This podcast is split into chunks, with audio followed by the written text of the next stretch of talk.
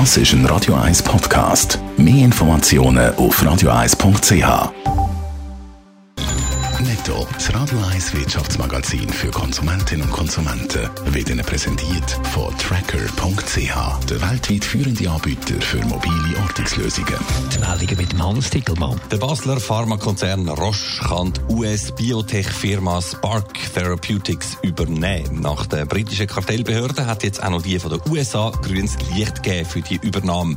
Schon im letzten Februar hat Roche bekannt gegeben, man will Spark Therapeutics für 4,3 Milliarden Dollar kaufen. Der US-Flugzeughersteller Boeing setzt die Produktion von seinem Krisenflugzeug 737 MAX vorübergehend aus. Das hat der Konzern Chicago mitteilt.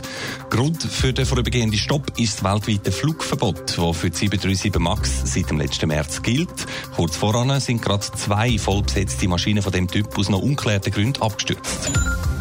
Der britische Premierminister Boris Johnson will die Übergangsfrist nach dem Brexit möglichst kurz halten.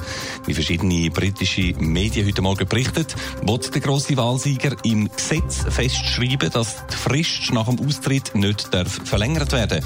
Das würde dann heißen, dass London und Brüssel ihre künftigen Beziehungen bis Ende 2020 müssen abschliessend geregelt haben. Es war ein riesiger Wirbel im Herbst CS-Beschattungsaffäre rund um den Top-Banker Iqbal Khan. Die CS-Chefetage hätte Khan nach seiner Kündigung beschatten weil sie befürchtet hat, er wolle reiche Kunden zu der Konkurrentin UBS abzügeln. Hinterdrein hat man sich entschuldigt und gesagt, so etwas machen wir sonst nie.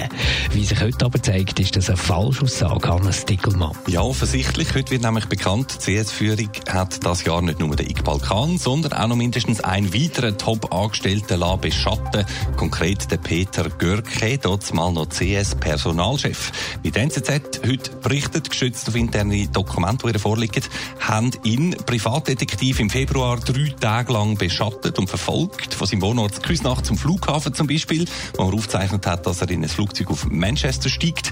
Die Beschattung unter dem internen Namen Projekt Küsnacht hat sich CS rund 12.000 Franken kosten. Auch zu der Überwachung vom Iqbal Khan liest man einen Haufen neue Details heute in dem Artikel.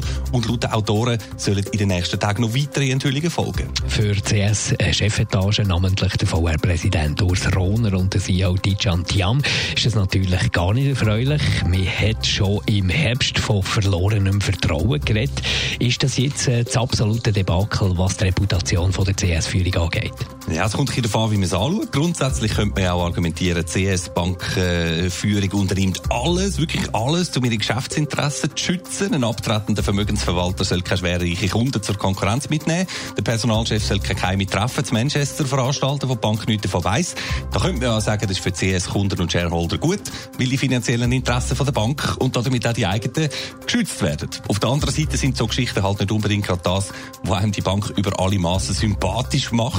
Und darum muss man kein Hellseher sein, um erwarten, dass nach den weiteren Enthüllungen auch der Ruf nach personellen Konsequenzen wieder und vermutlich noch ein vehementer dürfte ertönen. Netto, das Radio 1 Wirtschaftsmagazin für Konsumentinnen und Konsumenten, ist Ihnen präsentiert worden von Tracker.ch. Weltweit funktionierende Ortungslösungen.